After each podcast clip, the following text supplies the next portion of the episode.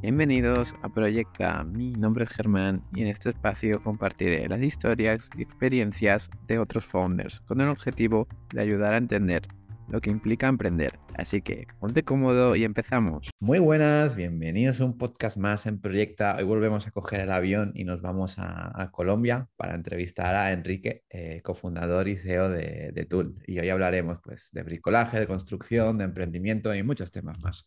Muy buenas, Enrique, ¿cómo estamos? Buenos días, ¿cómo están? ¿Cómo va todo? Pues bien, yo siempre con ganas de, aprender y que podamos sacar una buena conversación.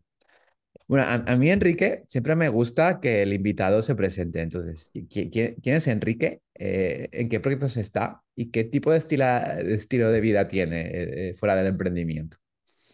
Pues mira, Enrique Villamarín, padre de dos niñas hermosas, seis y cuatro años, eh, una esposa arquitecta. Eh, entonces nuestra vida como que toda está alrededor del mundo de construcción de una forma u otra. Enrique nació en Bogotá, eh, Colombia. Em, viví en algunas ciudades de Colombia, como en Cali, como en Barranquilla.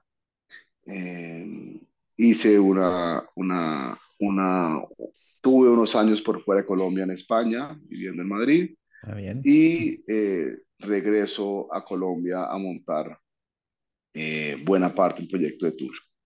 Entonces, ¿es, tu primer emprendimiento, Enrique, eh, Tool? Mi primer es, digamos, mi primer emprendimiento startupero, digamos, con más, más digamos, con, con, con el, el, mundo de, de startups. Pues tenía, he hecho otros en la vida más tradicional, emprendimientos más de universidad y, cosas así, pero es el primer emprendimiento, ah, digamos, con, con, con el mundo de startups. Sí. ¿Qué es lo que te hace desconectar, ¿no? Fuera de tu em, del emprendimiento, eh, un poco tu, vida. Pues mira, me desconecta realmente eh, eh, mis hijas. me desconecta y me conectan al mundo, digamos, del emprendimiento. Van como muy juntas. yo siempre, yo siempre cuento una historia que es, que es, que es verídica, que es cuando, cuando nace, nace mi hija mayor, digamos que quienes son padres sabrán que el mundo cambia radicalmente. Eh, y eh, al, al, poco tiempo, al, al, año y medio de que ya haya nacido, decido montar eh, el emprendimiento. Ah. Y volviendo a lo que me desconecta, que son ellas, me acuerdo que un día estábamos en, en, en, una, en una playa, digamos, descansando con ellas, y, y, y, pasa uno de estos señores que venden paletas y demás, y ellas se, se antojando una paleta y vamos y, quieren ellos una paleta. Y cuando se la estoy comprando, el señor tenía un chupete pegado aquí en su, como en la, como en la cuerda de la, de la, de la maleta que llevaba. Y le digo, oye, ¿y, ¿y, el por qué el chupete? Y me dice, para cuando me tallen, cuando me talle la, la maleta, cuando me, cuando, me, cuando me esté molestando la maleta, miro, me acuerdo que tengo un hijo en casa y sigo, y sigo vendiendo paletas por la playa. Esa símil como que a mí, me cayó en mi vida, me marcó muchísimo. Entonces, por eso te digo que mis hijas son lo que me desconectan del día a día. Eh, como que me gusta, digamos, en mis tiempos libres estar con ellas, que lastimosamente son pocos, pero cuando, cuando estoy, digamos, en mis tiempos libres los aprovecho con ellas. Pero a su vez, cuando estoy aquí en Tool, pues claramente ellas son un motivador, un motivador para seguir remando en, ¿no? en, cuando talla la baleta. Qué bien, qué bien, Enrique. ¿Y, cómo, y, se intenta equilibrar esta vida de emprendimiento con la familia? ¿Es difícil? Es, es, yo diría que es imposible. Es, es uno requiere una, una, una, una coequipera eh, muy, muy, muy eh, berraca. Eh, porque cuando, nos, cuando nos, metimos en esto, lo hablé con ella y, y dijimos, mira, esto viene unos, viene unos años duros, no teníamos idea de lo duro que era, pero sin duda esa, ese equilibrio creo que es muy difícil. Eh, requiere uno un coequipero, una coequipera em, encargada de la otra parte de la vida de uno para mantenerla viva, sin duda alguna. Y creo, creo, que, creo que esto creo que se empieza en un, en un camino que es apasionante. El mundo de startups es apasionante, eh, muy demandante en tiempo, demandante en tiempo, digamos, eh, demandante en tiempo, ¿cómo se llama? Sí. horas hombre, pero también en, en, en, en, mente. Es una cosa que te ocupa buena parte del día y te levantas de noche y te en el tema y, y necesitas conversar los, los fines de semana con alguien sobre el tema, como que nunca, nunca, sí, nunca conectas, sí. Exactamente. Sí, sí, sí, sí, es muy comprometido, ¿no? Y bueno, no, y no, y no, y no, y, no, sabías, ¿no? Esto cuando, cuando, cuando te metiste. lo, lo, lo, lo, planeábamos o lo pensábamos, pero jamás la magnitud. Es que, es que, es que realmente es 24/7 sin parar. Sí, eh, por ya tres años y, sí ocupa buena parte del tiempo de la vida de uno. Y volvamos a, tus inicios, ¿no? Has dicho que antes de, de meterte a una startup eh, has tenido otros proyectos, ¿no? Eh, cuéntanos un poco, eh, pues estos proyectos. Yo, creo que los proyectos son lo típico de todo, hmm. de todo, ¿no? Universitario eh, entonces está el típico proyecto de entre unos socios montar una, eh, sí, un, un, restaurante. Entonces tuvimos un restaurante en, en, la Universidad de los Andes. Después los socios con un sitio de estos de, sí, como le dicen, un club nocturno, digamos, un, sí, una discoteca. Eh, tal, entonces ahí también tuvimos la, la, la discoteca. También teníamos un negocio. después más adelante con alguno de mis socios de hoy, con Nicolás, ya se metió en un mundo más sofisticado, en un mundo más logístico, de, de él tenía todo un tema, digamos, de, de RFID eh, para logística, entonces pues, se, se montaron unas bodegas eh, con, esa, con, esa, con, esta, con, esa, con esa tecnología, eh, es decir, ya fue, se fue sofisticando un poco el, el, mundo de emprendimiento, pero digamos que jamás de estas dimensiones, siempre eran proyectos mucho más puntuales, con, con scope más, más Colombia. Eh, creo que el mundo de startups es el primero que como que le abre al mundo, le abre a uno la posibilidad de pensar en mundo, no pensar en, en, país, ¿sí? Como que pensar, a, que, que, pero digamos que emprendimientos, como, como digo, no, no, no tan sofisticados, eran bastante, eran bastante sencillos, bastante de, oye, ¿sabes qué? Hacemos una plata y montemos un chiringuito, o sea, básicamente no, eran, no eran nada más sofisticados que eso. Era, ¿Eran clandestinos incluso? Pues no clandestinos, pero sí, pero sí, como te digo, eh, la, la, la, discoteca. Entonces llegó el mundo de la, de la vida nocturna. oye, sí, como que hay una oportunidad que un amigo sabe discotecas, metamos en un negocio tal.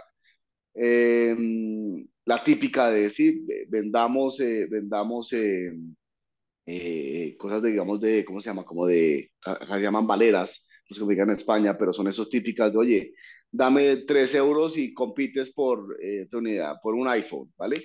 Entonces montamos, exacto, sí, estos sorteos que teníamos en la universidad.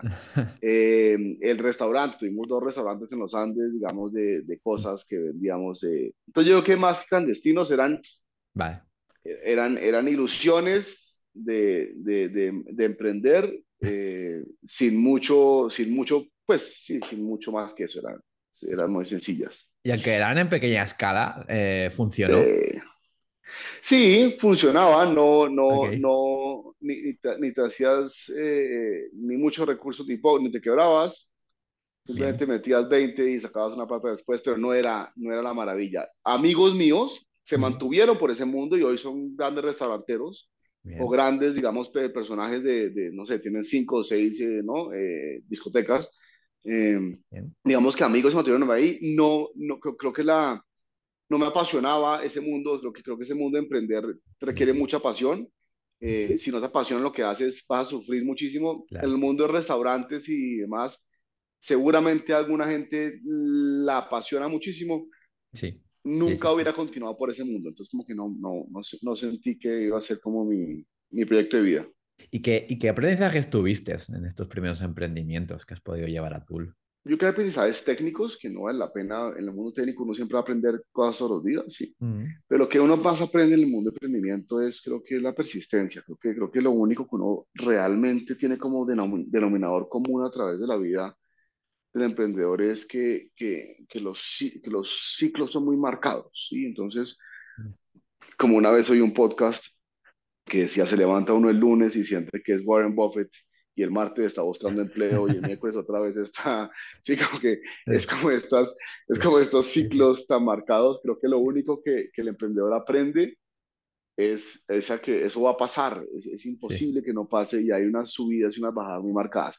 Más allá del tema técnico, del tema de manejar equipos y el tema de, sí, uno va aprendiendo y uno va madurando en la vida, pero para mí lo que uno realmente aprende es... Eh, hay una frase en inglés que yo como que siempre la, la llevo mucho en mente que se llama This too shall pass.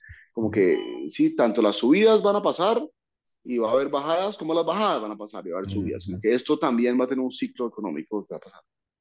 ¿Y, cómo, ¿Y cómo conllevas estas emociones normalmente? Creo que no hay, no hay receta, no, no, la tengo. Creo que, como te digo, cuando estoy en los, en los momentos más duros o más felices, intento decir, this too shall pass, ¿vale? Entonces, cuando digo, oye, ya, ya, ya lo logramos, ya esto ya es un éxito, this too shall pass, no te, no te, sí, no te, no te montes en esa ola. Y cuando son los momentos más duros de, de bastante insomnio y demás, también digo un poco this too shall pass. inclusive, eh, eh, como digo, uno lo ve en el día a día de la gente, uno lo ve en el día a día de la, como la, la energía de la gente, la compañía tiene esos picos y tiene esos valles y uno tiene que intentar, intentar como educar a la gente que trabaja con uno de too shall pass y, va, va, a haber un mejor día o va a haber un peor día, entonces también ah, para ambos lados. ¿no? ¿Y, cómo, ¿Y cómo te adentras al mundo de, de, lo que es la construcción, el bricolaje y todo esto? Entonces cuando llegué, cuando llegué del mundo, cuando llegué a España de estudiar mi, mi MBA y vivir un par de años en España, eh, volví a Colombia y como que me metí en el mundo corporativo al cual poco había estado y a una compañía muy grande de construcción. ¿sí? Eh, y ahí yo nunca había estado en construcción. Para mí la construcción era uno de esos mundos como si te dicen, no, el mundo hospitalario. No, no, no. Como que hay, hay no sabías nada. Nunca ¿no? Había estado, no tenía ni idea. No, no okay. distinguía así un cemento de una vaca. eh, y, y, y, nada, como que empecé a meterme mucho en ese mundo. Uno se da cuenta que es increíble, en verdad, en la vida, cómo hay, como hay, hay, temas apasionantes en los mundos más aburridos. ¿sí? Como que uno dice, oye, ¿qué tan apasionante puede ser el mundo de maderas? Pues seguramente si uno entra encontrará todo un mundo de, sí, de, de sí, cosas. Sí. Así me pasó a mí con, con, el cemento. Y encontré que el cemento, que es un commodity pues, bastante aburrido, es apasionante cuando uno entra a entender. Y ahí, a diferencia de Europa, que es mucho más industrializado, Estados Unidos, los países en vía de desarrollo como Colombia o Latinoamérica, empecé a, empecé a darme cuenta que, que, que más del 50% de lo que se construía en un país como el nuestro, pues era, era, era construido con las manos, que eso no pasa en España ya, sí, eso no pasa en Alemania, ¿vale? La gente en los países desarrollados utiliza los materiales de construcción a veces para hacer un baño o una cosa muy sencilla, la adecuación de las viviendas, pero las viviendas se construyen ya, ya de forma industrial, ya, ya, ya, ya, la, ya la, for, la, la, informalidad en la construcción de viviendas es muy baja. Aquí en Latinoamérica, en Colombia es el 55%, en México el 52%, en Brasil el, sí, el 50%, o sea, es muy alta la, la población que vive así. Si, si, si Brasil tiene 200 y punta millones de habitantes, pues ciento y punta viven construye su vivienda con las manos. Es que eso, eso, eso es mucha cantidad de, de, de, de, personas. Entonces es como que ese mundo está olvidado. Y yo siempre me acordaba que en el mundo de construcción, como que los, sí, los, los grandes eventos y los cócteles y demás, pues muy, traen a los constructores muy grandes. Y decía, ok, esto es maravilloso, hay un, hay un 50% de esta gente, y los otros 50, ¿quiénes son? ¿Y esa gente dónde está? ¿Y por qué nunca le invitan a nada? Y nunca existen y no... Y me acuerdo que en una de estas ferias de construcción, uno de estos eh, ferreteros se me acerca y me dice, oye, ¿tú por qué no me vendes cemento? Y me marcó y le dije, ¿cómo si no te vendo? Claro que tú vendes cemento de, de la marca nuestra. Y dijo, no, no, tú nunca me has visto en tu vida. Yo siempre veo un distribuidor, de un distribuidor, de un distribuidor, y nunca tenemos una relación tú y yo junta. Y como que tienes razón, como que uno siempre invita al constructor porque lo hace bastante sexy, pero a este, a este ferretero como que no existe en el panorama. Y ahí empieza una vida mía que que empecé a meterme cada vez más y más y más en el mundo, digamos, de, sí, de este 50% un poco informal. Uh -huh. Y empecé a entender que hay unos dolores gigantescos en esa parte de la economía y es muy grande y, y es bastante informal y el, y, el, y el, uso del efectivo, del cash, pues es el, es el 100%. El, los medios digitales no han incursionado todavía ahí. Yeah. Eh, todavía es un teléfono y un lápiz, todavía es un cuaderno para manejar la, la contabilidad del, del, local, todavía el local, la, la, economía del local, la economía del negocio y la economía familiar es la misma, entonces como que sacan de la, de la misma caja registradora, sacan para pagar el almuerzo y para pagar el material, como que hay una cantidad de, de, de oportunidades para mejorar esa industria, y como te digo, y es el 50% de la construcción de Latinoamérica, o sea, es muy, muy grande. Muy grande. Y, y, y, de, y, de, África, y de India, y de, sí, de, de Entonces, como que es, es un mundo enorme que, que, yo creo que el mundo bancario ya fue explorado y ha sido, ya ha sido muy, digamos, muy impactado, el mundo de aviación, el mundo, el mundo de construcción le viene unos siguientes años muy fuertes de impacto en cambios porque lleva igual por 100 años. Entonces estáis, estáis en una brecha digital apasionante, ¿no?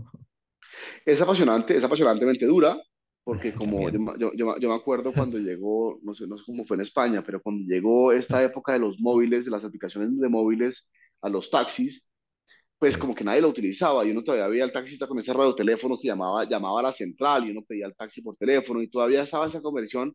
Hoy en día uno ve, ¿no? Eh, en Colombia, el taxista con cinco móviles, cada uno con una aplicación diferente, como que ya, ya, ya el radioteléfono se perdió. Eso cursó no sé, 10 años o fue un, fue un, fue un choque en el cual, ¿sí? sí. Esto capaz igual. Entonces uno ve el ferretero que se rehúsa a su tecnología, el otro que la usa pero después se vuelve, como que estamos justo en esa, intentando impulsar, como te das cuenta en el mundo de, de digamos, de, de, movilizarse los taxis y más, hubo 20 aplicaciones empujando todo el día hacia allá. En el mundo, sí, en el mundo nuestro somos nosotros intentando empujar, no hay muchos más, intentando empujar esa paso a la digitalización. Bien. Y entonces, ¿cómo, cómo nació eh, Tool? ¿Salió a ese problema? Nace, nace, nace así, nace un día en, en, esas ferias, como que yo iba y me empecé a meter cada vez más en el mundo ferretero y iba y tomaba café sí, en la ferretería, pasaba dos horas y entendía que en el ferretero hay un ecosistema maravilloso, yo no conocía, no lo conocía, ah. que el ferretero se sienta en su local, lo abre por la mañana y llega la señora del barrio y le pregunta dos o tres cosas, y llega el otro y le pide plata para pagar el gas, y hay un ecosistema maravilloso, decía, oye, eso está olvidado, no, no, no, nadie ha logrado entrar a este mundo, y me junto con, con Nicolás y Juan Carlos, mis dos socios, les digo, oye, acá hay una oportunidad enorme, ¿sí? Nicolás venía de un mundo muy tech, que hoy en día, digamos, que maneja toda la parte tech en Tool, entonces venía de esa parte de cómo transformar industrias con tecnología, y Juan Carlos venía de un mundo, digamos, muy operativo, muy de lo que llaman tienda, muy de ventas, muy de, sí, ese mundo de, de, de calle. Eh, y cuando él trasladó esa, esa, oportunidad de calle, la trasladó al mundo de construcción, dijo, wow, esto sí puede ser muy grande. Y, y, y así, así salió, eh, hicimos un PowerPoint muy sencillo ah. y empezamos a buscar dinero y, ah, y, y, echarle el, el, el, discurso a, a, inversionistas nacionales y extranjeros. Y mira, acá, hay una, acá tengo una idea. Si la idea resulte o no, no tenemos ni idea. Acá hay una idea. La oportunidad es enorme. Eh, acá estamos. Y levantamos una, un, una, una ronda semilla pequeña y empezó. Y, y, y, el primer día que salimos, sí, Nicolás rápidamente montó una, una, una, aplicación eh, pues muy sencilla para poder vender y salimos a calle el primer día los tres y puta, vendimos, no sé, 8 mil dólares. Ah, bien. Wow, ¿y ahora qué? ¿Y cómo lo despachamos? No tenemos bodega, no tenemos material, no tenemos, no tenemos ni camiones, pues vamos a comprarlo en, sí, en uno de estos Home Depots, lo compramos y lo revendemos. Y así empezamos, claro, y como te imaginarás, eh, los problemas fueron creciendo enormes, ¿no? La, la primera claro. evolución de un cliente, ¿no? una evolución y ¿qué hacemos con el material? No teníamos bodegas, ¿dónde lo metemos? Eh, sí, empezaron a, como a surgir todo tipo de, de inconvenientes. Eh, y pues nada, hoy estamos acá después de tres años. sí, sí. Entonces, entonces, el crecimiento fue rápido y exponencial, ¿no? De alguna forma, Enrique, con esto. La tesis, la tesis un poquito de las startups es, es esa, uno requiere una, una, sí. una, una, una explosión. Nosotros pasamos de, de, nosotros abrimos la primera venta en febrero finalizando febrero del 2020, 15 días antes de la pandemia, eh, fue la primera venta de esto. Y, y en dos años, o sea, 2020 y 2021, abrimos cuatro países, éramos 2.000 personas, pues te comp comprenderás que todo el tema de los problemas pues son exponenciales y no, claro, había, no, no, tenemos, pasar de cero a 2.000 personas en dos años es una cosa muy loca. Sí. Eh, eh, cuatro países, dos lenguajes, bueno, muy, muy loco. Eh, eh, esa, esas etapas son muy importantes para consolidar mucho tipo de, sí, eh, consolidar eh, capacidad de negociación, consolidar masa crítica, es muy importante eh, llega el 2022, 2023 y estamos en una etapa diferente ahora que es mucho más consolidar el negocio y mucho más, digamos, empezar a ser pues cada vez más rentables. ¿Y cómo uno gestiona eh, tantos empleados, Enrique? ¿Cómo, ¿Cómo, es la estructura? Porque esto en tres años me parece... Uf. Mira, la estructura, la estructura creo que es lo más parecido a una, a una gelatina, creo que, creo que se amolda todos los días. Uno trae personas que sufren con eso y yo, y yo cada, cada vez que puedo hago una reunión en Tool, acá le llamamos un, un town hall, pero lo llaman como quieran, una reunión completa en Tool, y, y les digo, mira, esto es apasionante para la que le gusta y realmente es un sufrimiento constante al que no. Y el que viene con muchas, con muchos temas cuadriculados, pues se corta eh, las venas rápidamente porque si no hay estructura, entonces yo a quién reporto, a quién le pido vacaciones, eh, pero ven, pero si me enfermo, eh, ¿con quién hablo? y siempre la respuesta es, no sé, ahí vamos viendo a quién reportas, pero ¿qué hago mañana? No sé, hay mil problemas, soluciona. Así como que ese tipo de respuestas hay gente que la apasionan y hay gente que dice, no, no, no puedo, no, necesito un día a día más estructurado. Y, para mí no son buenos o malos, son respetables ambas posiciones. Em, pero, pero sí creo que, que, la estructura es bastante, bastante maleable, es bastante acoplada a solucionar problemas, no a resolver, eh, eh, eh, digamos, modelos de decisión, sino más a solucionar problemas. Entonces, si hoy tenemos un problema de, alquiler de equipos, pues se desarrolla un área rápidamente que se encarga de alquiler de equipos. Eh, ¿A quién reporta esa área?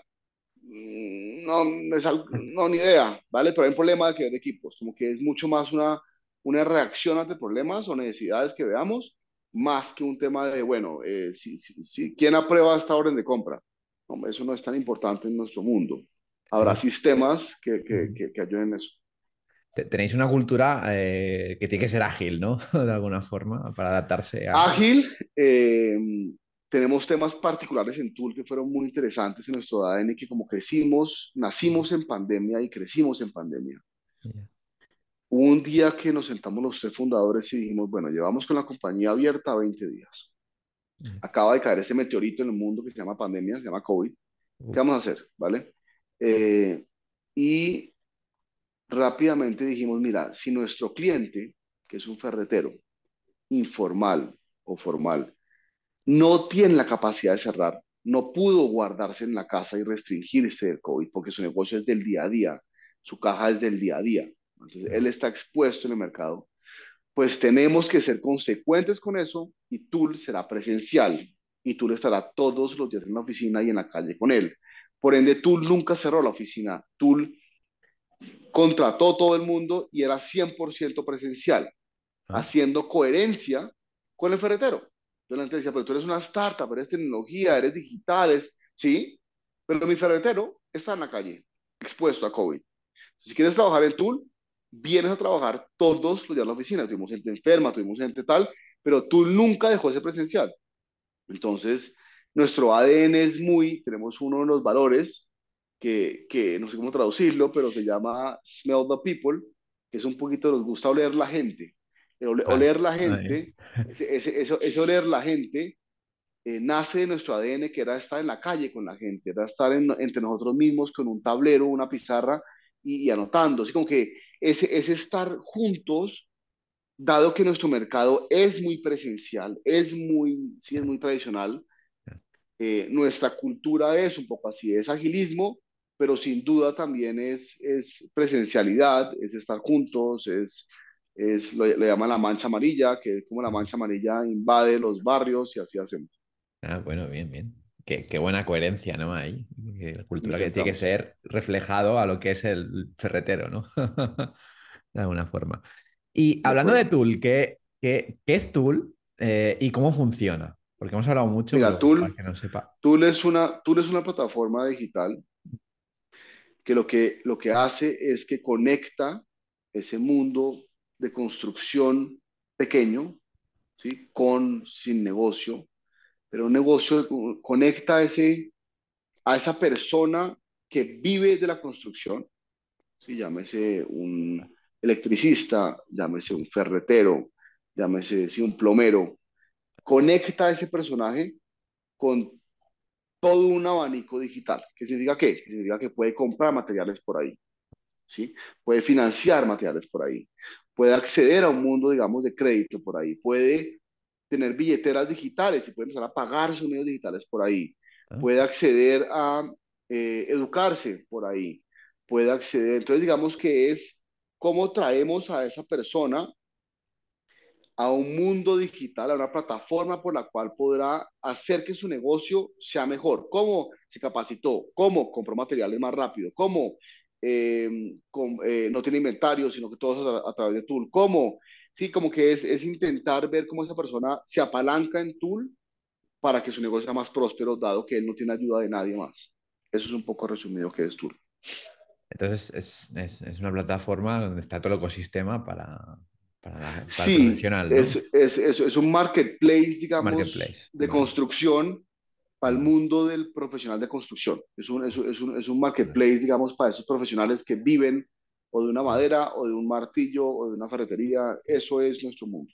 ¿Y cómo hacéis con la logística? ¿Va, va, va, va, va acorde con, con el, el, el, código postal? ¿Y hay compra local o, o, Exacto, es? nuestra, nuestra, nuestra logística un poco Mm, es, tenemos varios modelos. Entonces, hay un modelo en el cual se va a hacer una obra un poco más grande, entonces ese inventario saldrá de nuestras bodegas y saldrá, digamos, de, de, sí, de, con nuestra propia logística, ¿vale? Pero habrá inventarios de último momento, que se me olvidó tal pintura, que tal. Ahí estamos creando una red logística, digamos, apalancada en algunos, algunos, algunos eh, usuarios, algunos ferreteros, algunas tiendas, tal cual, que Ya, logran suplir ese última, esa última milla muy rápido. Entonces, digamos que estamos creando un ya. ecosistema logístico Ah, eh, para poder suplir tanto la última milla muy rápido como la planeada, la parte más planeada con más días también. bien. ¿Y qué, y qué modelo de negocio tenéis?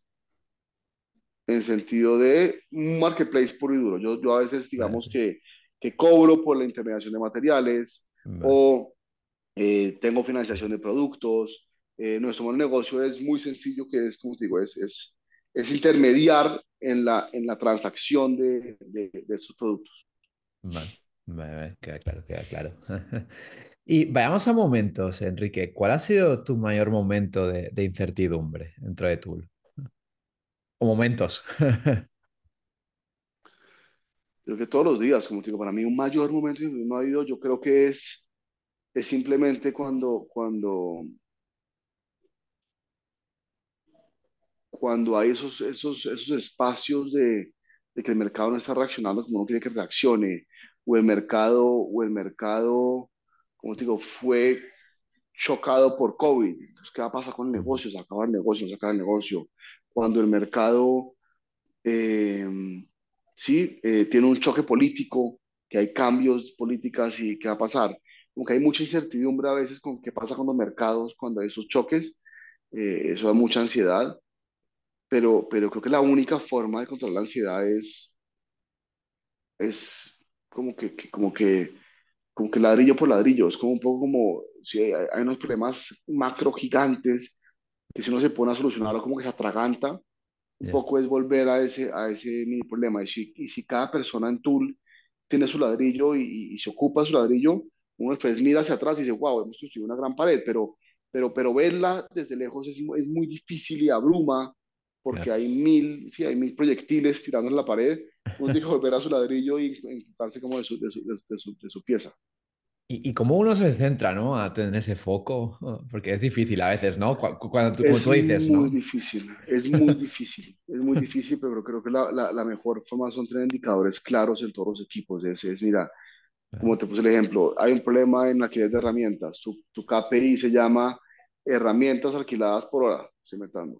Eh, ¿Cómo ese KPI va a pasar de, de 2 a 100 en el próximo mes? ¿Cuál es el código?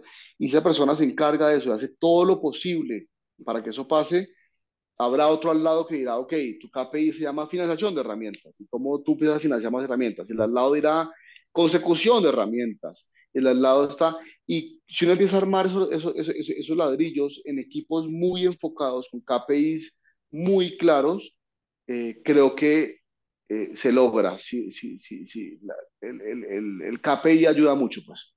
Bien.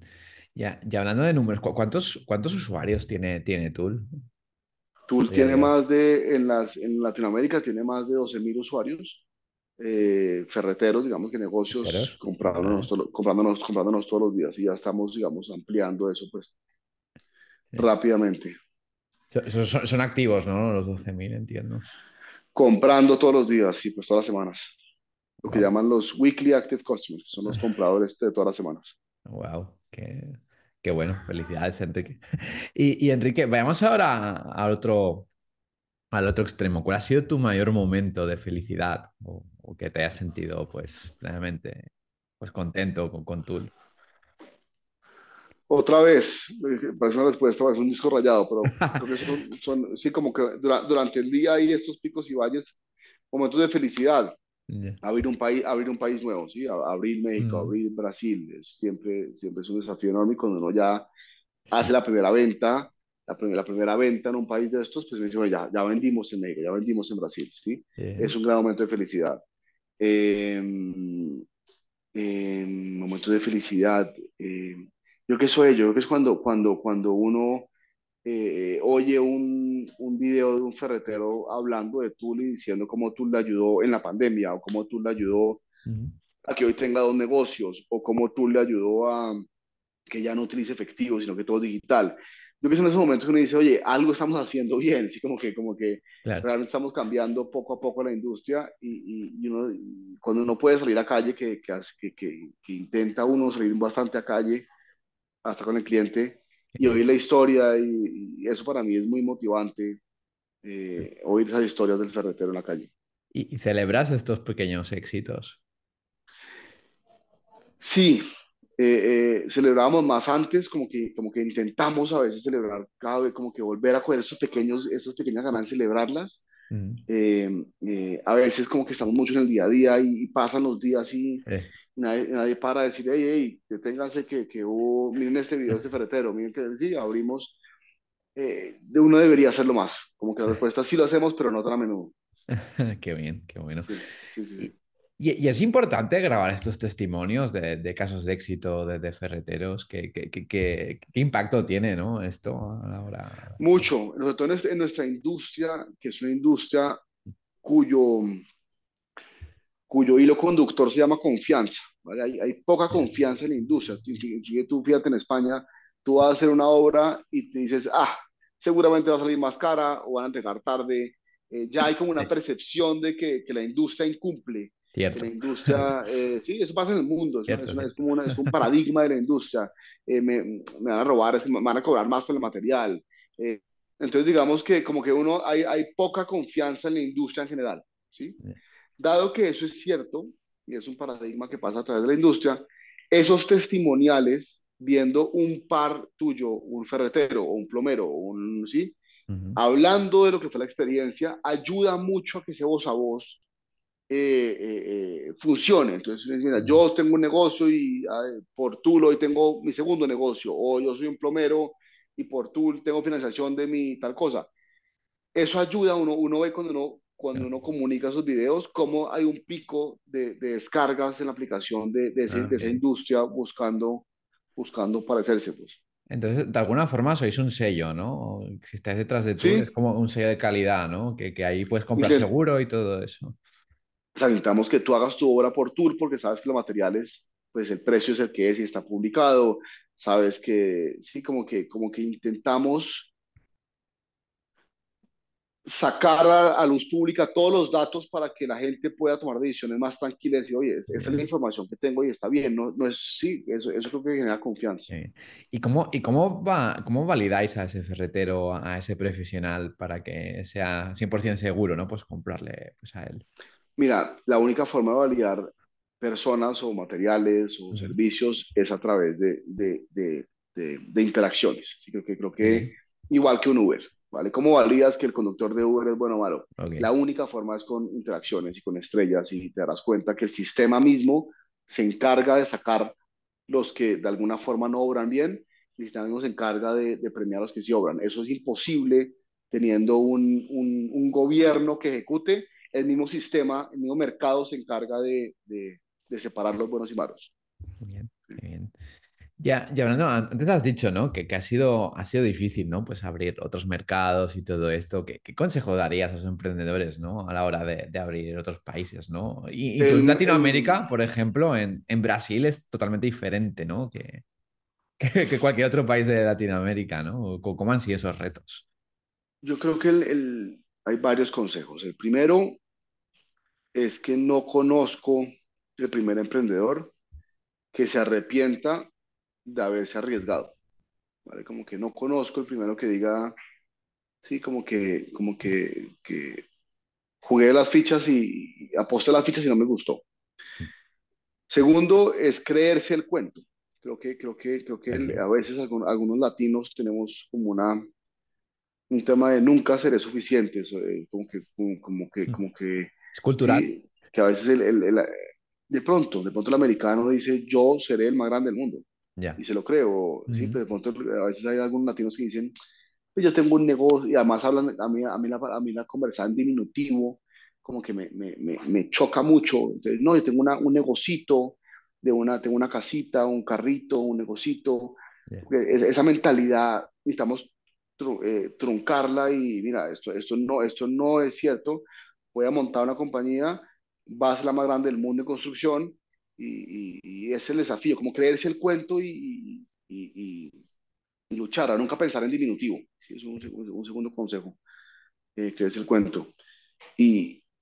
Y apasionarse, creo que sí, creo que sí, creo que si no, si no está apasionado por el mundo en el que está metido, sufrirá sus ojos, sus, todo su cuerpo sufrirá porque digo, es imposible levantarse todos los días si uno no está apasionado por esto, porque las derrotas son mucho más que las victorias, mucho más. Como que es una constante, es un constante eh, choque contra tu ego, contra tu, sí, contra, contra tu, no voy a ser capaz, todos los días, pum, no, no eres capaz, no eres capaz, y de pronto, pum, una victoria, uf, todo otras 20 no, no, no, y pum, una. Y si no estás apasionado por esto, te tumba muy rápidamente la, el modelo. Y a la, y a la hora de abrir en un nuevo mercado, en un nuevo país, ¿qué, qué es lo primero que buscáis? ¿Buscáis talento local? Eh, ¿lo traéis de aquí? Y- ¿O traéis a alguien, un manager y, y formáis ahí luego el equipo? ¿Cómo, cómo- cómo es? ¿Cómo lo tienen? Ahí, sí, ahí es la mezcla de ambas. Tenemos un equipo, digamos, de expansión, eh, Ya. que, que es un equipo local nuestro que, que se va a ese país, digamos, a, a- estar allá un rato. Cuando, cuando, ese- cuando, cuando pone esa bandera de Tula allá, ese, ese equipo de expansión empieza a buscar un country manager, empieza a buscar el talento local del país para ya abrir las, las, las formas. Ese equipo local como que se queda entregando la posta un buen rato, cuando ya digamos que ve que el equipo ya del país tiene más eh, la cultura de Tool, tiene más el hábito, pues ya se, ya se retrae. Entonces una mezcla entre, entre un, como un equipo embajador que va y monta esa ciudad y le entrega al, al, al, al local cuando el local ya sepa jugar el partido. Bueno, bien. Y, hay y y hay que adaptar un poco, pues, eh, las cosas a- al país. Muchísimo, Muchísimo. muchísimo. Brasil, Brasil, no, Brasil no tiene efectivo, no tiene cash, es muy loco. Brasil Ostras. no tiene cash. O sea, la, la, la, uno, uno, ve las personas, digamos, eh, pidiendo dinero en la calle con un QR Ya. eh, por Pix. Entonces, ese, ese, concepto de no tener cash, que es maravilloso, el cash es un, sí, eh, Sí. eh, es otro modelo. Entonces, tú tuvo, tuvo que aplicar, hacer mil cambios para no tener cash. Eh, el tema tributario en Brasil Claro. es una cosa complejísima del planeta entero. Entonces, es como nos adapta. Los temas culturales, sí, creo que hay, el, el, el, el colombiano es diferente al mexicano, aunque hablemos español, pues somos muy diferentes entre nosotros, ¿sí? Diferente al español, diferente al peruano, diferente.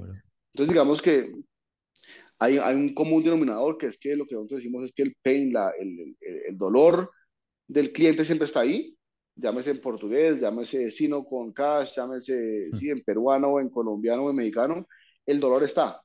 El dolor está, debemos ser capaces de navegar las, las, como las, las diferencias entre países porque el dolor está. ¿sí? Nunca, no, nunca iremos a un país donde el problema, la problemática no esté. La problemática está, que hay, un, que hay un sector informal de construcción que no ha sido digitalizado y demás, y el dolor está, llámese que sea en, si en portugués o en español, no pasa nada. Sí, el, el otro día estaba hablando con un emprendedor y, y me, me dijo que también en Latinoamérica el tema de divisas, ¿no? De cómo pagar los suelos con divisas, ¿no? Él estaba en Argentina ¿Cómo, hacéis vosotros? Pero, bueno, Argentina es, es, complejo. como, Venezuela es muy complejo. Nosotros, digamos, eh, sí tenemos algunos, algunos, algunas formas en que Argentina y, lo, digamos, pues, tenemos, muchos, tenemos muchos programadores en Argentina y en Venezuela y demás. Mm. Las formas de pago ellos prefieren que sean, digamos, eh, eh, en, moneda de dólar. Mm. lastimosamente esos países, digamos, que tienen que otra vez entrar en su curso natural porque llevan unos, unos años sufriendo mucho y el talento es muy bueno, pero, pero la forma que, que, que se les paga es complejo. Exacto. vale, bueno, entonces se mueve por, el dólar. Y hablando de, de, futuro, Enrique, ¿dónde ves tú dentro de 10 años y si te ves eh, tú dentro de la compañía como, como líder? O sea... Mira, pregunta, pregunta compleja.